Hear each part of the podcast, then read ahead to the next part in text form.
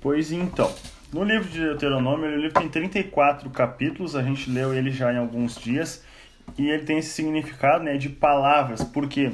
Porque ele são as palavras da lei, eh, agora de uma forma recapitulada. Todo o livro é, é Moisés recapitulando aquilo que Deus já havia falado desde Êxodo capítulo 20 até Levítico ali 27 e mais alguns detalhes do livro de de todos os outros livros que nós já lemos. Então ele está recapitulando a lei. Esta é que é a lei. Os mandamentos estão todos contidos em Deuteronômio. É muito importante a leitura dele e o ponto de vista desse livro para a gente entender o restante da Bíblia. Então, algumas orientações para a gente entender o livro de Deuteronômio. O conteúdo, então, é essa repetição da aliança, né? Do pacto.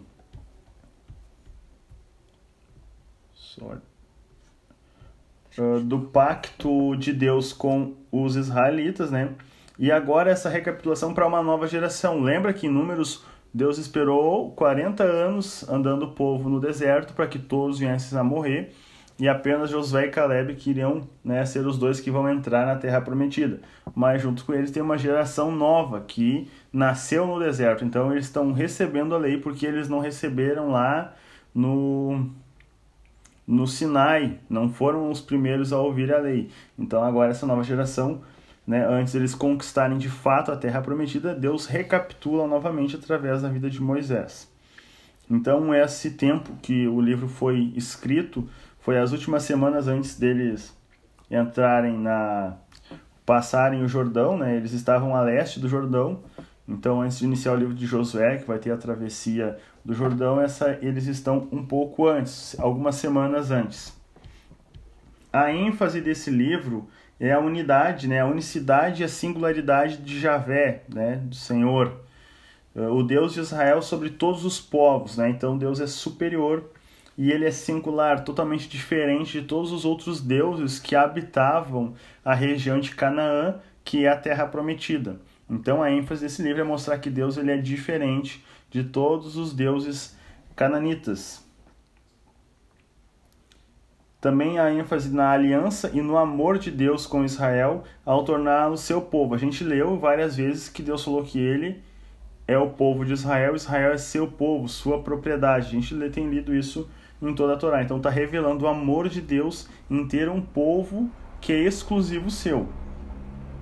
E Deus tornou ele através de um povo que era escravo, Deus acabou lhe libertando a escravidão, dando normas e regras e dizendo: vocês são meu. Isso é demonstração do amor de Deus. Também a soberania universal do Senhor Jeová sobre todos os povos, né? E de Israel é a luz para as nações. Israel, então, é o modelo de Deus para todas as nações da terra. É esse o intuito da lei, da Torá. E também a ênfase nesse livro a importância do santuário onde Deus né, deve ser adorado da forma que ele estabeleceu, aquilo que a gente leu em Êxodo Levítico. E também a preocupação de Deus com a justiça. A gente vai ler muito sobre justiça, sobre penalidades, sobre bênçãos e maldição e código moral civil nesse livro. E que o povo também deve, deve, deveria refletir no caráter de Deus, né? não apenas um, obedecer cegamente, mas refletir que tudo isso revela, toda a Escritura revela o caráter de Deus. As bênçãos quando o povo obedecesse e os perigos, né, caso o povo viesse a desobedecer a Deus. Esses são as a ênfase então do livro de Deuteronômio. A visão geral do livro. Aí vai entrar essa seta que a gente fez ali. Uh, o texto ele tem uma estrutura diferente. Uh, é uma expressão que vem da palavra quiástica, que significa x, tá? em grego, e então a gente só fez a metade do x aí. Tá? Aquela seta ali é só a metade do x. Porque ele vai ter uma estrutura exterior lá na ponta dessa seta. Se você quiser marcar ali estrutura exterior, que vai do capítulo 1 ao capítulo 3. Na ponta de cima aqui, Cadê a minha seta aqui, ó? Nessa ponta aqui, ó, do capítulo 1 até o capítulo de número 3. Ok? Depois aqui assim, ó, nesse centro aqui, ó, nessa região aqui mais central, coloca ali, ó, capítulo 4 a 11. Certo? Depois aqui na ponta da seta aqui, coloca ali capítulo 12 a 26. Tá? Depois mais abaixo aqui coloca ali, ó, do capítulo 27 ao 30, tá? E agora aqui na última ponta coloca do capítulo 31 ao 34. Tá? Essa vai ser a divisão do livro. A gente já vai tentar explicar isso assim online. É meio complicado, mas a gente vai vai conseguir chegar lá. Essa primeira estrutura que a gente viu ali, a primeira parte do capítulo 1 ao 3, se a gente for ler, e vocês já leram isso, é um olhar para trás, para o passado. Deus fala com Moisés e está recapitulando. São fatos que aconteceram nos outros livros que nós já lemos. Então é um olhar para trás de tudo que aconteceu. É igual quando a gente está assistindo Netflix, tem ali, está recapitulando o que passou nos capítulos anteriores, né? Então aqui ele está recapitulando o que aconteceu. Do capítulo 4 em diante, ele vai começar uma exortação, né, uma grande exortação ali, chamada de atenção ao povo de Israel, e depois dessa exortação, no final do capítulo 11, no capítulo 12 até o 26 é o núcleo, é o centro do livro, que vai falar das condições da aliança, os termos da aliança entre Deus e a nação de Israel, entre Deus e a humanidade. Esse é o núcleo central do livro. Depois, se afastando do núcleo central, a gente vai ter a cerimônia dessa aliança de Deus com Israel. Então tem ali essa cerimônia da aliança do capítulo 27 ao 30. Depois a gente vai ter um olhar para o futuro, para o que vai acontecer se o povo obedecer, se o povo for fiel a essa aliança. Então tem as sanções, né, os benefícios e as penalidades que o povo está sujeito caso desobedeça. Que aí é o final do, do livro do capítulo 31 até o 34, ok? Se a gente reparar nessa estrutura, e se a gente for ler novamente, se você está anotando aí, guarde isso, para quando você for ler, se quiser se aprofundar mais no conhecimento desse livro, vai ser interessante. Essa primeira parte que a gente colocou no topo ali, do capítulo 1 ao 3, se a gente cortar ela e terminar o capítulo 3 e, e pular lá para o capítulo 31, o assunto é o mesmo. É como se a história fosse a mesma. Tá? Moisés está falando de um assunto, Deus está falando com ele, e no capítulo 31 em diante ali, continua o mesmo assunto. Se a gente ler do capítulo 4 ao 11 e cortarmos no final do 11 e pularmos lá para o capítulo 27, o assunto é o mesmo e vai até o 30. É o mesmo tipo de assunto.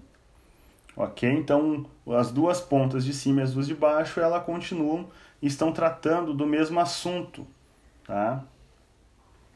Isso é uma parte. E isso tem em toda a Bíblia, tá? Não é só em Deuteronômio, toda a Bíblia. Tem textos pequenos ali dos milagres de Jesus Marcos 5, por exemplo, é cheio desse recorte. Um texto pula para cá, por isso que a gente, a gente, por isso que a gente vê ali, Jesus sai do barco, entra no outro da margem, cura um, daqui a pouco Jesus está curando, está falando sobre determinado assunto, quando vê ele tá, começa a curar, expulsa um demônio, tudo isso é cheio de X que vai costurando o texto para a gente interpretar e achar o núcleo central do que está sendo falado. E toda a Bíblia é assim é que a gente não tem essas divisões né, no português, mas o texto originalmente ele é cheio dessas divisões.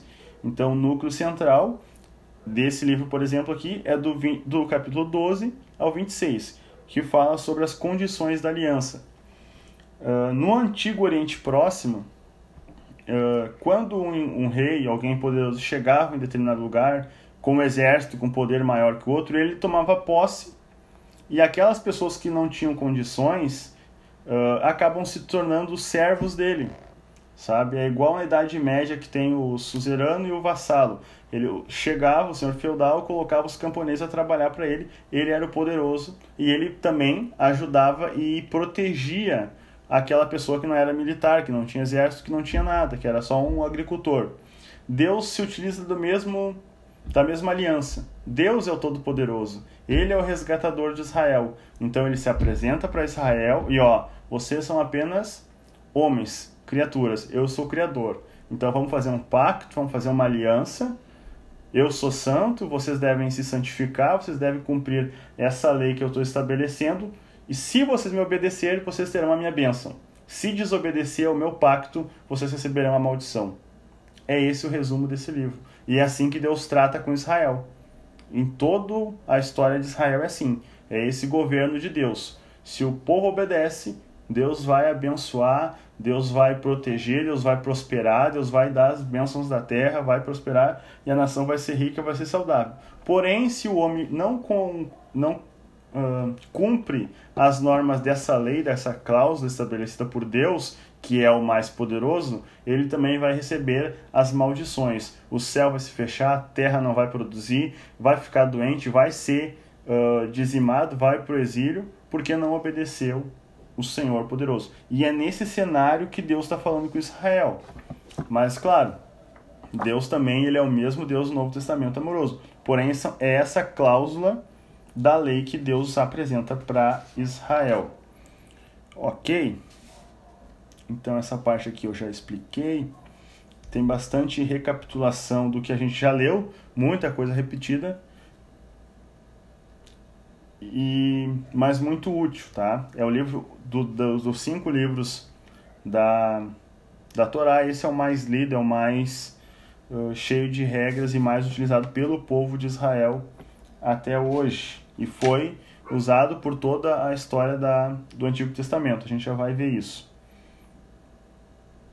Deuteronômio talvez tenha tido mais influência sobre o restante da história bíblica, tanto no Antigo quanto no Novo Testamento, do que qualquer outro livro das, da Bíblia. Né? A continuação da história de Israel, de Josué até Reis, é escrita em grande parte na mesma perspectiva de Deuteronômio. Tá?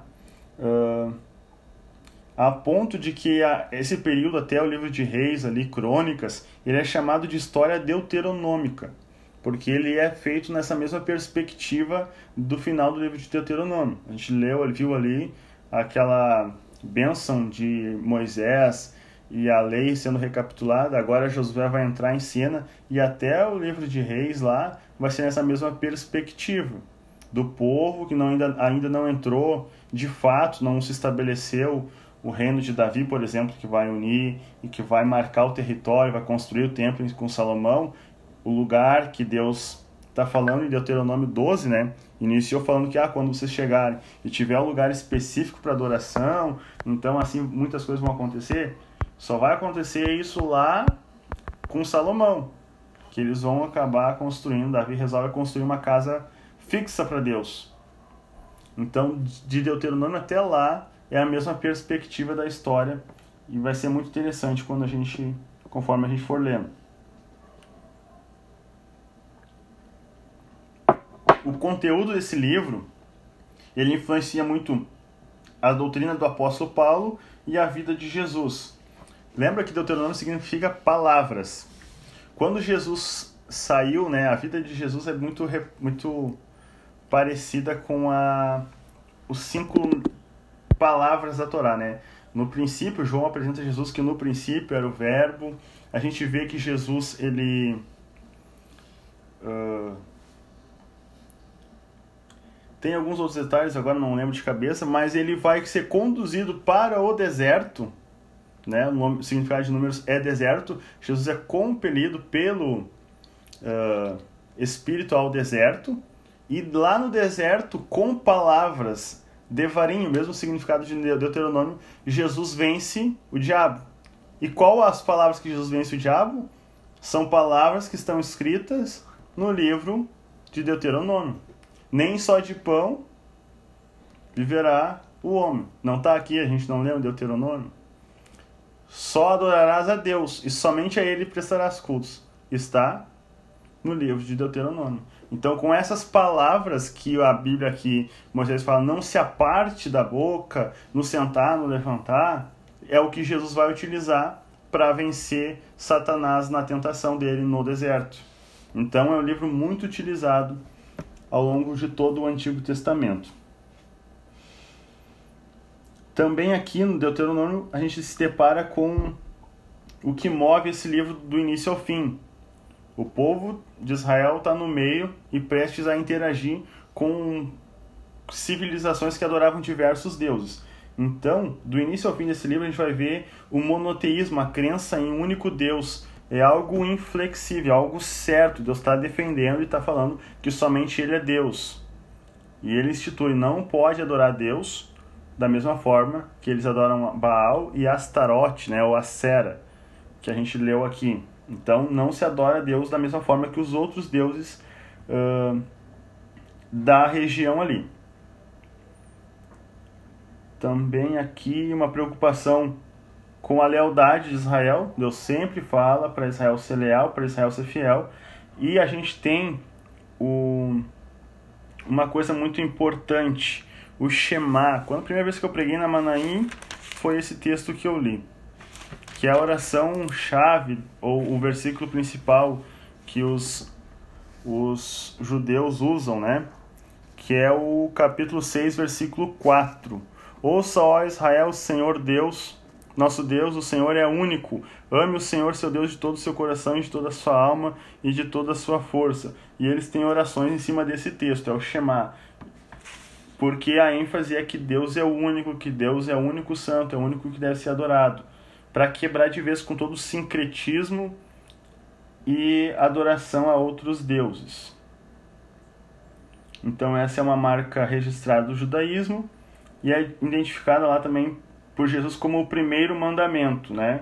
Quando Jesus fala, qual que é o primeiro mandamento? Ouça, ó Israel, o Senhor teu Deus é o único Deus. Ame o Senhor teu Deus de todo o seu coração, de toda a sua alma, de toda a sua força. Então é isso que Jesus fala de que é o primeiro mandamento. Jesus faz referência a esse texto aqui. Uh, vamos lá.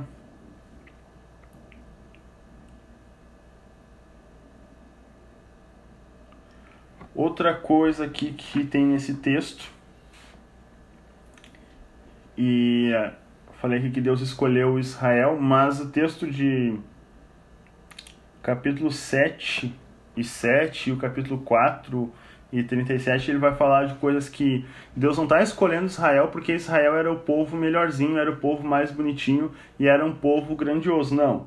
Ele fala, o Senhor não se afeiçoou né, de Israel nem os escolheu por serem mais numerosos, numerosos do que os, os outros povos, mas foi porque o Senhor os amou e por causa do juramento que fez aos seus antepassados. Por isso ele os, os tirou com mão poderosa e os redimiu da terra da escravidão, do poder de Faraó, o rei do Egito. Então, Deus liberta Israel porque ele amou e porque ele fez um juramento para Abraão. Então não tem essa de que Israel foi escolhida por Deus porque Israel era bom, porque da mesma forma se aplica a nós. Nós somos salvos não é porque nós agradamos a Deus, porque nós somos bonitinhos, porque fizemos alguma coisa. Foi porque Deus resolveu nos amar e porque Deus nos salvou. Foi porque Ele quis. Não foi porque nós fizemos alguma coisa para merecer ser salvo ou ser. Uh, ou atrairmos a presença de Deus. Não foi por mérito nosso, foi por mérito, né, e por obra e desejo de Deus. Então, tudo que a gente leu em Deuteronômio é baseado no amor e fidelidade de Deus para nós, nos, nos, atos dele, não porque nós uh, merecemos alguma coisa. E tudo isso flui dessa fidelidade de Deus, certo? Não é por mérito nosso. E a gente vai ver agora algumas características do livro aqui que eu deixei também para mencionar.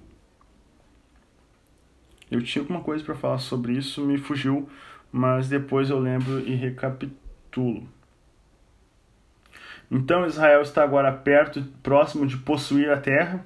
A gente vai ver isso diversas vezes repetido no livro. Ah, agora essa terra que vocês estão prestes a, a possuir e a tomar posse e tal, aparece inúmeras vezes lá em Deuteronômio. Deus, em seu amor, está pronto, está a ponto de cumprir o juramento que fez a Abraão, mas a terra no momento está sob o controle dos cananeus. Isso é uma verdade. Então, o povo está prestes, porém, tem muito, muitos tem muitas pessoas que são diversas tribos, diversos povos cananeus na volta, que são um perigo para a nação de Israel, né? Uma outra coisa que Deus pontua também, a exigência de que ao entrar na terra, Israel não somente ele evitasse a idolatria, mas ele destruísse completamente os lugares de cultos cananeus, bem como os povos cananeus. Se os israelitas não fizeram, não fizessem isso, a idolatria de, dos cananeus iria destruir a Israel e não teria, né, porque Israel existir se eles fossem idólatras iguais os outros os outros povos. Então esse tema de romper com a idolatria e romper com esses povos está lá no capítulo 2, 34 e 13 e 6, que é o prólogo né, do livro. E continua também como uma requisição de Deus ao longo de todo o livro. Deus está falando para eles: vocês não podem, vocês não podem adorar outros, outros deuses, vocês não podem fazer as mesmas, a mesma adoração que os outros povos fazem. Isso foi bastante pontuado. Eles tinham que destruir todas as formas de idolatrias e andar apenas no caminho e nessa lei que Deus estava dando para eles. E terceiro ali a exigência de que adoram, de que adorem regularmente em um santuário central, né? Que seria o lugar que Deus ia escolher para habitação do nome dele. E isso a gente vai ver em todo o, o livro, certo? Desde o capítulo 12, versículo 11 a gente vai ver Deus falando isso, né, no capítulo, versículo 5, melhor dizendo, e depois é repetido. Então Deus, Jeová é o único Deus e ele vai habitar no meio do seu único povo, certo? Num único lugar. Ele não é como os muitos deuses pagãos que podem ser adorados em diversos lugares altos por toda a terra. Então tudo aquilo que eu até eu citei em algumas reuniões nossas, Deus dá diversos requisitos de como nós devemos adorar a Ele. Então, o culto para os, israel, os israelitas, também para a igreja, ele é prescrito por Deus. As normas de como se deve adorar e se aproximar de Deus é prescrita, prescrita pelo próprio Deus. Deus está falando aqui, ó, vocês vão, me adorar do jeito que eu estou estabelecendo que é para vocês adorar. Não é para me adorar no monte igual os idólatras fazem, construir postes, postes ídolos que a gente vai ler em toda a Bíblia, em todo o Antigo Testamento, mas é para me adorar como eu estou falando que é para me adorar. É, isso já cai por terra essa ideia de que a gente pode fazer aquilo que a gente bem pensar, porque Deus vai aceitar, porque a gente está fazendo de boa vontade. Então, isso é um pensamento que já nasce lá em Deuteronômio, lá na Torá. A gente deve fazer aquilo que foi estabelecido por Deus como regra para encontrá-lo, para buscá-lo. E ele é bem claro nisso. Uh, vamos parar aí e continuar ou vai mais à frente? Tem uns sete minutos antes de encerrar essa, essa reunião aí, tá? Uh, ok. Também eu vou pular uma parte aqui que eu tinha que tem bastante coisa para ler, para falar, mas uma orientação lá para o futuro que vai já uh, se aproximando do final do livro. Essa orientação em recapitulação da, da lei que Moisés faz não é somente para a geração que ele está falando, mas para a próxima geração e para as próximas gerações do povo de Israel.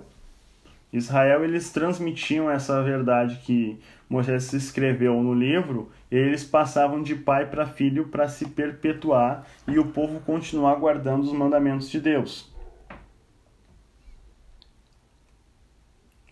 Uh, tá. Antes de encerrar, uma coisa que eu tinha marcado aqui no livro, que eu já vou lá no essa boa terra que Deus prometeu para Israel, a gente vê que ela mana leite e mel. Foi prometido desde o êxodo lá, né? Uma terra que manda leite e mel. Acho que para Abraão Deus falou, vai te botar numa terra que manda leite e mel. Esse mel que está falando não é o mel de abelha, tá? Para a gente encerrar e iniciar uma outra chamada aqui. Não é o mel de abelha que a gente pensa, ah, lá tinha bastante mel. Não é esse mel, a gente lê com a mentalidade nossa de brasileiro, né? Não é mel. O mel que está falando são é o fruto extraído da tâmara, que tinha bastante na região de Canaã. Então essa tâmara eles colhiam e extraíam de lá um licor semelhante ao mel. Por isso que quando Deus fala que vai manar leite e mel, está falando desse mel que lá tem bastante tâmaras. Só que a gente lê a Bíblia com o nosso olhar brasileiro a gente acha que lá tem mel de abelha. E não é mel de abelha. Quando eu era criança também, eu imaginava que tinha bastante abelha que produziam bastante favo de mel. Mas não é esse mel que a Bíblia está falando. E a gente não percebe isso, né? Então é sempre bom a gente procurar ouvir, ler bastante coisas acerca da Bíblia. A gente vai encerrar porque está acabando os minutinhos aqui e daqui a pouco a gente faz mais uma chamada, né? Fica atento aí ao link, a gente já vai entrar, ok? Tá ok. Camisa, camisa bonita, só não posso dizer que Fernandinho. Fernandinho é o meu marido. obrigado, João. Obrigado. tá. Então, a gente situou ali, foram cinco pontos naquela seta que a gente passou de início, né? Agora vamos então pontuar em cima em cima disso de uma forma resumida. Não vou entrar em capítulo por capítulo porque eu acho que a gente não vai ter tempo e e vamos manter assim. Então essa esse resumo, a gente falou do capítulo 1 ao capítulo 3 ali de Deuteronômio, o prólogo histórico, né, que é um olhar para trás. Então a gente viu que ele está fazendo uma releitura sucinta e cuidadosa estruturada nas porções narrativas lá do livro de Números. Então tem um preâmbulo ali no do versículo 1 ao 5 do primeiro capítulo, que introduz ao formato já do livro de Deuteronômio. Um discurso de Moisés por meio do qual Deus vai falar ao povo. Deuteronômio tem vários discursos de Moisés em que Deus vai falando ao povo. É bem isso o livro. A história então ela é recontada em três partes né, cada qual com um olhar voltado para o restante do livro. Primeiro, a indicação dos, dos líderes, porque Moisés não vai mais entrar na terra. Então, é recapitular lá no capítulo 1, do verso 6 ao 18, vai falar por que, que Moisés não vai entrar na terra e que precisa de novos líderes. Depois, um lembrete da oportunidade perdida da rebelião lá em Cádiz, que a gente leu em Números, certo? Então, está lá no capítulo 1, versículo 19 ao versículo 46, e um lembrete da presença de Deus no meio deles a despeito de, disso, conduzindo-os até, então, onde eles estão agora, lá no deserto ao leste do Jordão, que é do capítulo 2 até o capítulo 3, versículo 29. Essa é a primeira parte ali da estrutura exterior, que a gente colocou lá na ponta daquela seta.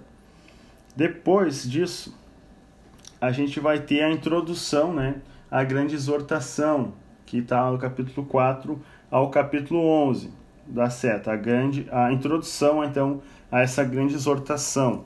Exortação não é só chamar atenção, mas também é chamar atenção e animar, dando uma perspectiva de futuro, né? Animosamente, né? Não é só apenas xingar, mas é dizer sim que está errado, mas também encorajar para prosseguir. E é essa a ideia da, exortação bíblica. Nós estamos lá do capítulo 4, versículo 1 ao, ao 43, uma introdução que vai estabelecer a tônica desse livro, que é Deus anunciando a aliança diretamente ao povo, né, na formato dos Dez Mandamentos, capítulo 4, versículo 12 ao 14, quiser anotar aí. Então, essa singularidade divina, tanto no que se refere ao seu caráter, quanto contra os ídolos que não podem falar nem ouvir. Deus vai falar: esses ídolos não caminham, não andam, não falam, não ouvem. Capítulo 4, versículo 15 ao 31. Depois do que eu já falei, né, a escolha de Israel né, por Deus para que eles fossem um povo exclusivo. Capítulo 4, versículo 32 ao 38. E depois a profecia né, do fracasso e da restauração final de Israel. capítulo 4, 25 ao 31.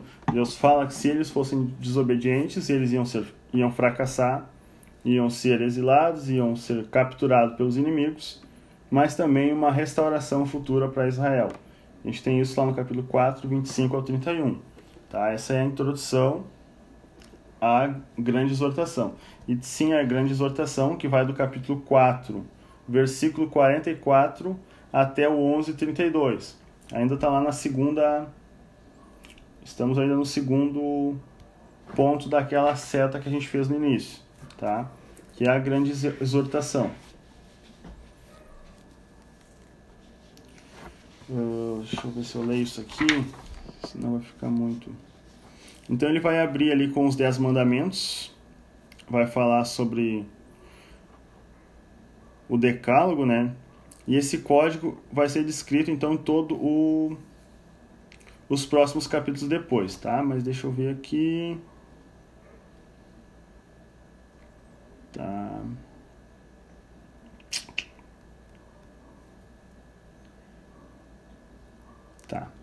A destruição então que é relatado nesses capítulos, eles têm que destruir os povos inimigos, os povos pagãos, mas tem um, em alguns versículos, eu não lembro, eu não sinalizei ele, eles tinham que conversar primeiro com os povos. Ó, oh, se vocês renunciarem aos deuses de vocês e der essa terra que é nossa por direito, não vai acontecer nada. Mas se, você, se esse povo né, não aceitar isso aí, vocês tenham, estão autorizados para expulsá-los e matá-los da terra. Né? É uma questão de justiça, não é simplesmente Deus odiando um povo porque não gostava deles por causa da raça deles, jamais, ou da, da etnia deles, né? Mas sim porque eles eram povos pecadores, idólatras e que faziam determinados crimes e Deus usa Israel para punir esses povos. Então, quando a gente vê que Deus dando autorização para esses povos, né, para Israel matar essas nações, é porque eles estavam pecando, eles eram extremamente perigosos profanando e também Israel tinha direito legal naquelas terras porque Abraão adquiriu de uma forma legal. Então tem bastante uh, tá, eles destroem o povo para não se misturar. Deus está exortando eles para não serem idólatras eles não podem se esquecer de Deus no meio da fartura, capítulo 8, do 1 ao 20, porque é uma coisa muito normal do ser humano, né? Quando precisa de Deus, recorre, mas quando está de bucho cheio, ele literalmente Deus está falando que se estiveres fartos, não se esqueçam de Deus, não se esqueçam de mim. E Deus fala isso porque sabia que Israel iria, quando estivesse farto, abastado, iria o que? Virar as costas para Deus. E a gente vê isso na história deles bem como né, um lembrete que a dádiva da terra abundante não tinha nada a ver com a justiça do povo. Ou seja, se vocês recebem boas coisas, não é porque vocês são justos. Porque na verdade Israel é o quê? Uma nação teimosa, rebelde. Não é porque eles são justos. Ao longo de toda a história do Antigo Testamento, a gente vai ver eles sempre fazendo o que era mal diante dos olhos de Deus. Então, se recebem alguma coisa, não é porque eles são justos para receber, é por causa da graça de Deus mesmo. E depois a sessão final já vai antecipar o que vai vir e um lembrete para o povo do papel central da Arca da Aliança, convidando eles a temer e obedecer a Deus. Eles devem escolher se receberão a bênção ou maldição. Daí ali no capítulo 11, do 26 ao 32 em diante, vai falar isso. Então essas são as exortações. Para o povo não idolatrar, para o povo se lembrar de Deus, para o povo não se misturar com as outras nações, para o povo lembrar de Deus no meio da fartura, para o povo lembrar que eles só, só recebem alguma coisa porque Deus dá, não é porque eles merecem, eles são teimosos e também eles devem temer e obedecer a Deus. Essa é a primeira, né, a exortação que a gente tem ali. Depois a gente vai ter o núcleo central, que são as condições da aliança, né, ou o famoso código deuteronômico, que vai do capítulo 12, versículo 1, até o 26, versículo 19. Tá? Então, essa segunda entrega da lei, esse código central do livro, né, que na verdade é a recapitulação da lei, fala a segunda lei, mas não é uma lei diferente da primeira, ele só está recapitulando de uma forma mais organizada agora aquilo que Deus já falou nos outros livros e deu para o povo. Ele também, esse centro desse livro é chamado de Este Livro da Lei. Né? É esse, essa porção que Josué vai usar lá no livro dele, tá? Lá na Josué 8, capítulo 30 em diante, ele vai utilizar essa renovação da lei que Moisés usou aqui, tá? E dentro disso está dividido quatro pontos. Primeiro, vai falar de leis relativas à adoração. Do capítulo 11, do capítulo 12, versículo 1 ao capítulo 16, versículo 17, vai falar de leis relativas à adoração, de como Israel deve proceder para adorar a Deus.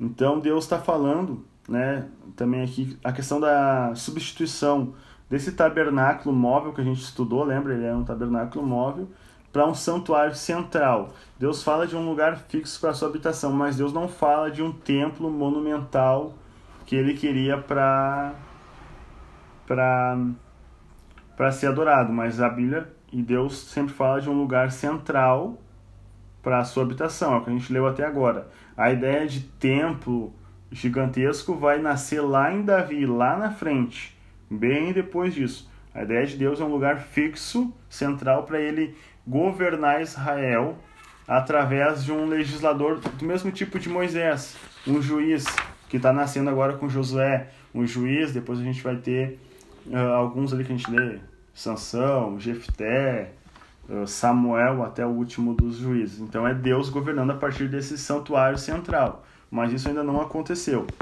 Né? A ideia de Deus é essa. Depois, Davi lá na frente a gente vai ver que resolve construir um templo fixo para Deus. E Deus aprova essa iniciativa do homem. Não, não vou te dar só uma tenda, vou te dar um templo. Deus aprova essa ideia de Davi. Isso vai se cumprir lá em Jerusalém, né, futuramente, uh, na pessoa de Davi. Tá.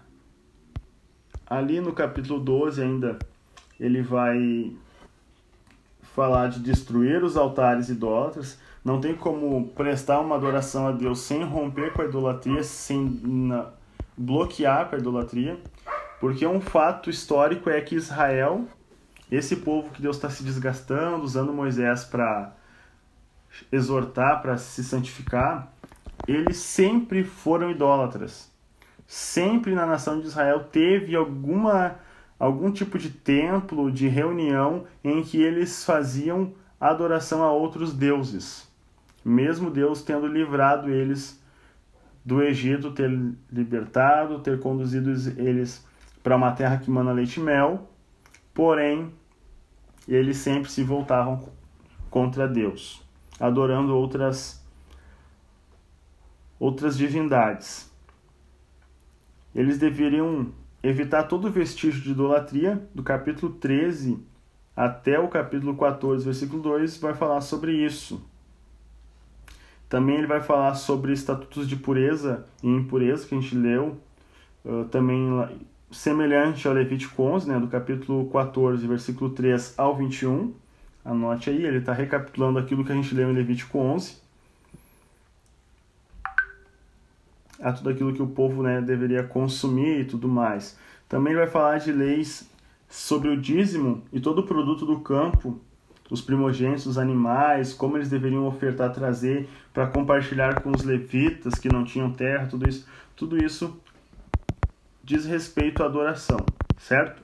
Segunda parte desse núcleo da de Deuteronômio, leis relativas à liderança, do capítulo 16 versículo 18 ao capítulo 18, versículo 22. Ele sempre vai falar da liderança depois de Moisés, né? A partir do início do livro ele já está falando de liderança porque Moisés não vai ser eterno. Moisés vai morrer em breve, no final do livro, e eles precisam de novos líderes. E essas leis vão lidar com juízes, né? Capítulo 16 fala isso e dar requisitos para esses juízes, coisa que Sansão, por exemplo, recai sobre todas elas. Depois de reis, né, o príncipe da nação, sacerdotes e levitas, já no capítulo 18, e sobre os profetas. Capítulo 18, versículo 14 e 22.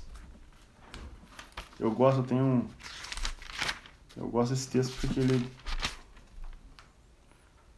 8. 18, falei 18, 20.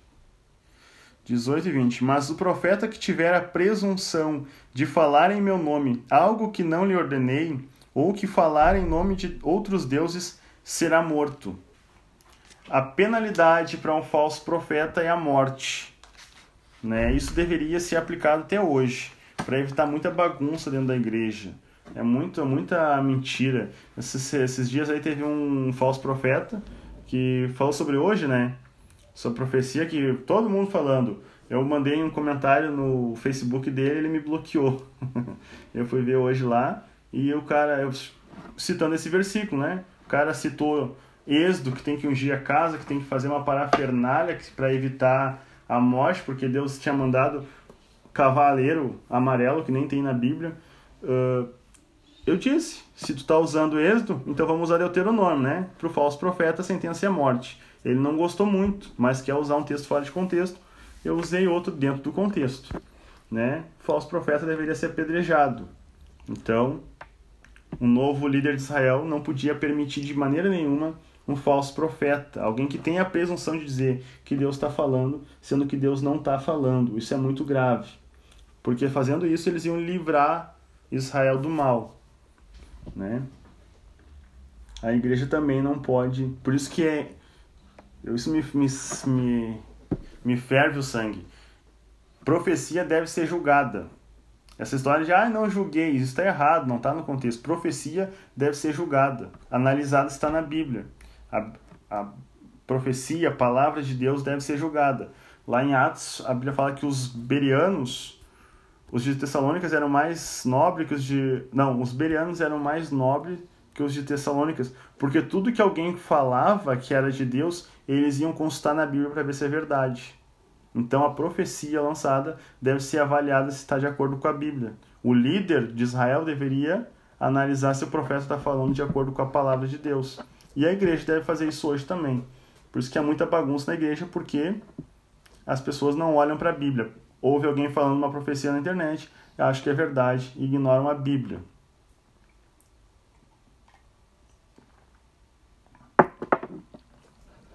Pois bem, ainda nessa sessão relativas à liderança, ele vai enfatizar a a justiça social por parte dos líderes. O líder não deve ser omisso, ele deve ajudar uh, o povo a detestar a idolatria e promover justiça social, que a gente vai ler lá nos profetas depois, Isaías, Oséias, uh, Miqueias, Amós, que o povo de Israel não ajuda mais órfãos e viúvas, o estrangeiro, o levita, como deveria. E então é função do líder ajudar e dar ênfase a essas questões. Depois, nesse centro, vai falar das leis relativas à vida comunitária, do capítulo 19 ao 25, que ele vai lidar com a questão dos a segunda metade, na verdade, dos dez mandamentos. Lembra que os dez mandamentos é quatro em relação a Deus, seis em relação ao ser humano, né, a vida comunitária. E ele vai se concentrar nessa parte dos da segunda metade, dos relacionamentos pessoais e comunitários. Uh, leis relativa à guerra, capítulo 20, né? Uh, depois também, até sobre árvores ele fala ali. Destruir as nações idólatras também faz parte da vida comunitária de Israel. E ele vai salientar o cuidado que se deve ter pelos pobres e necessitados, os órfãos e as viúvas, que é o que Tiago, que a gente já leu também Tiago agora essa semana, né? Que a verdadeira religião para com Deus é cuidar dos órfãos e das viúvas e se abster do mal. cuidar dos órfãos e das viúvas, cuidar das pessoas que estão enlutadas. Isso é uma missão do líder e da nação que Deus escolheu, também é, é responsabilidade da igreja. Né?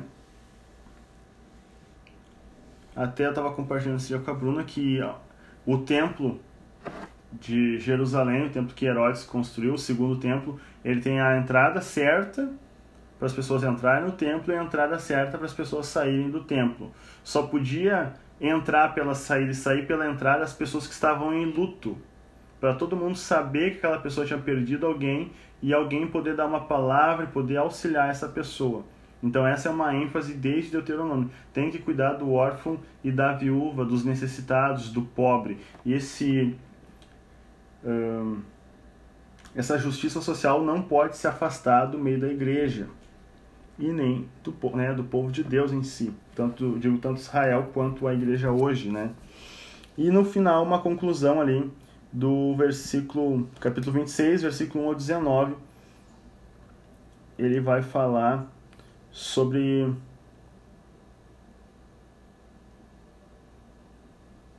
dízimos e primícias, né? O resumo desses dízimos e primícias é: Deus tem que ser o primeiro de tudo. Deus é a primeira, o primeiro pensamento. Deus tem que estar em primeiro lugar para a nação de Israel. E esse povo então tem que obedecer a Deus. Esse é o centro do, do livro. Do, vers, do capítulo 27, então, ao 30, é a cerimônia da aliança, é, onde tem toda uma cláusula documental de que Deus vai ser o Senhor e o povo vai ser o, é, e o povo vai ser o povo, né?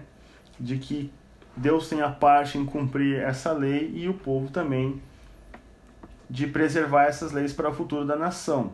E também tem as sanções, né? Que vão ser de formas de maldição e bênção. Se obedecer a essa cláusula da lei, vai receber a bênção de Deus. Deus trata dessa forma. E a gente sempre vai ver Israel nesse formato, nessa onda, né?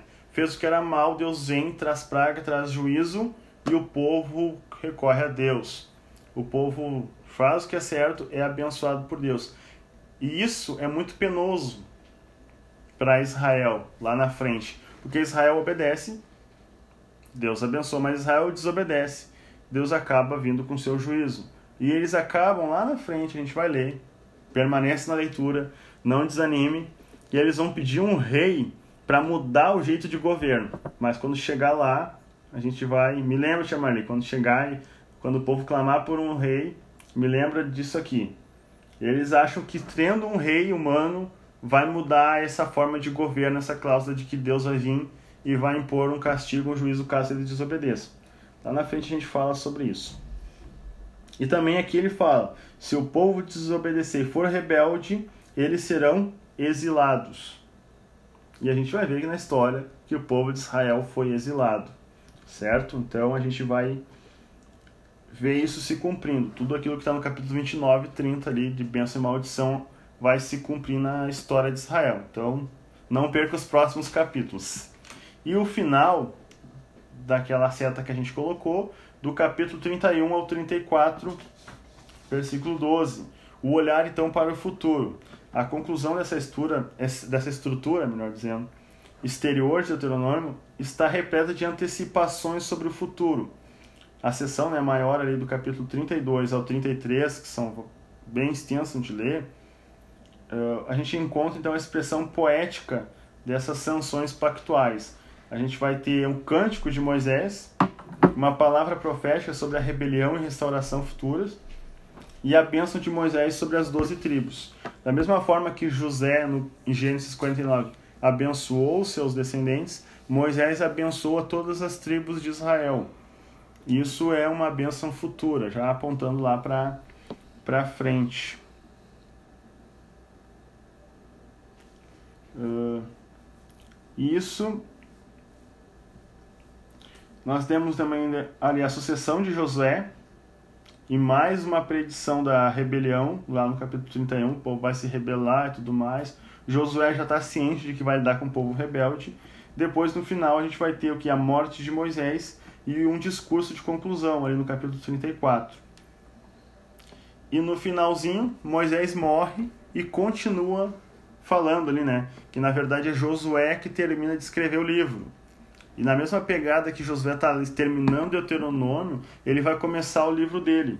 Vê ali no capítulo 31 e 23, já é Josué falando. E, ele, e Deus fala com Moisés, e Moisés fala para Josué. Porque a forma de Deus se comunicar agora vai mudar. Com o profeta Moisés, Deus fala face a face. Deus quer falar com Moisés, Moisés, sobe aqui, eu quero falar contigo. Moisés entra num ambiente sobrenatural, fica 40 dias, 40 noites com Deus. E Deus fala, Deus passa de costas na frente de Moisés. Mas agora com Josué não. Com Josué ele vai usar o tumim, urim e tumim. Quer falar com Deus, vai jogar a pedrinha. Se cair em determinada posição é sim, determinada posição é não. Deus não vai se relacionar com Josué da mesma forma que falou com Moisés. Então, o que a gente vai ler lá em Josué, que a gente já leu o capítulo 1, seja forte, corajoso, não desanima, são as palavras que Deus falou para Moisés e Moisés falou para Josué.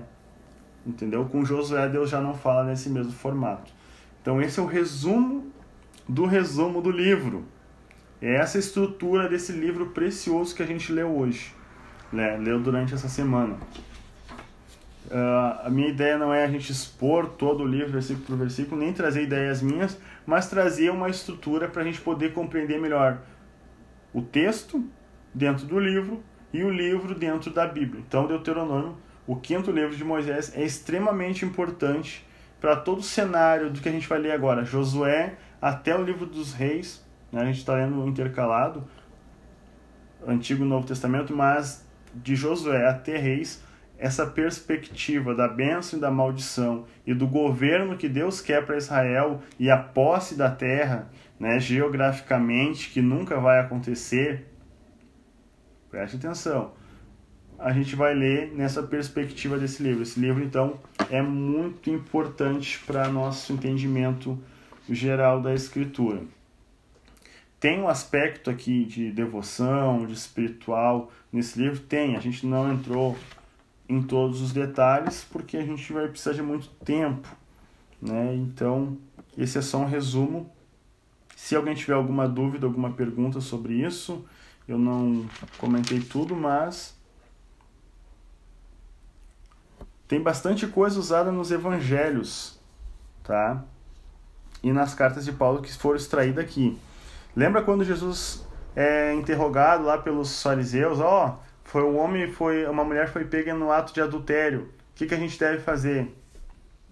Daí Jesus pergunta para eles: Olha, na lei de Moisés o que, que diz? Ah, tem que apedrejar. Uh, Deuteronômio 22, versículo 22. Se um homem for flagrado cometendo adultério, ele e a mulher terão de morrer. Desse modo vocês eliminarão o mal no meio de Israel. Olha só, se o homem e a mulher fossem pego. O que, que aqueles homens levaram para Jesus? Apenas a mulher, porque eles estavam protegendo o homem. Protegendo o homem, porque provavelmente era algum comparsa deles. E aí Jesus fala: tá, se alguém não tem pecado, que atire a primeira pedra. Ou seja, eles estavam pecando porque não estavam levando o homem para ser apedrejado, apenas a mulher.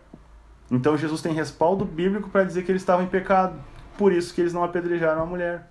Jesus foi muito inteligente usando a própria lei contra eles. Certo? Paulo, quando Paulo fala sobre casamento, não julguem, não se submetam a julgo desigual. Ele está usando Deuteronômio 22 e 10. Não arem a terra com um boi e um jumento, presos ao mesmo jugo.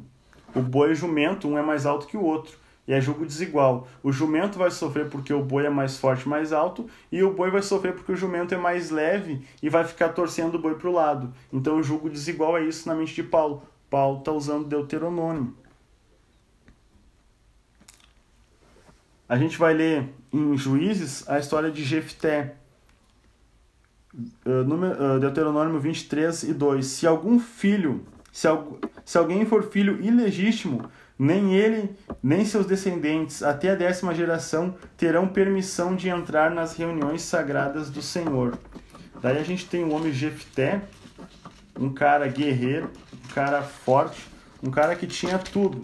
Daí olha só que sacanagem falam com ele. Jefté era um guerreiro corajoso, lá em Juízes 11, versículo 1. Era filho de Gileade, mas a sua mãe era uma prostituta. Ele era um homem forte, tinha tudo. Porém, ele era filho de uma prostituta e eles tinham esse preconceito com ele para ele não poder. É só que Jefté foi um juiz e ele acabou liderando o povo por determinado tempo. Né? Tem até o caso da filha dele que nós somos levados a depois, quando chegar em juízo, a gente fala da filha de Jefté. Uh, quem engana lá no versículo 25, isso eu gosto bastante. Versículo, capítulo 25, versículo 16. Quem engana com pesos e medidas desonestas é detestável ao Senhor seu Deus. Balança mentirosa. Lá, Provérbios de Salomão, ele vai falar disso. Para não adulterar pesos e medidas. Isso é muito importante no cenário bíblico, tá? Em Deuteronômio. Também sobre ministros, que Paulo fala que o obreiro é digno do seu salário. Deuteronômio 25 e 4 não amordassem o boi para impedir que ele coma enquanto debulha os cereais. Quando Paulo fala, digno é o obreiro do seu salário, o boi está ali trabalhando e eles, alguns impediam por ganância para não alimentar. E Paulo fala, não, até o boi, né, come, o obreiro também é digno do seu salário. E se deixar, eu vou ficar catando aqui até... Até. Tem várias. E sem falar as referências de Jesus ao ao diabo lá no no deserto na tentação. Alguma pergunta, alguma dúvida? Não, a gente já vai encerrar. Certo? Deus abençoe a todos. A gente vai orar para encerrar. Lembra que a Bíblia ela é a nossa regra de fé. Nela nós temos o que a gente precisa para sobreviver e ser um cristão melhor.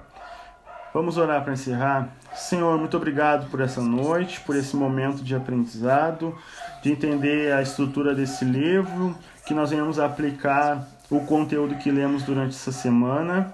Nos ajuda a entender melhor a tua palavra, a guardar alguma ideia exposta nessa noite aqui, para que o nosso entendimento acerca da tua escritura venha aumentar, Senhor. Muito obrigado por cada irmão que está aqui. Abençoa os líderes que estão na reunião, a cada irmão que vai ouvir depois. Nós te agradecemos. Que o teu nome seja glorificado em nossas vidas. Amém.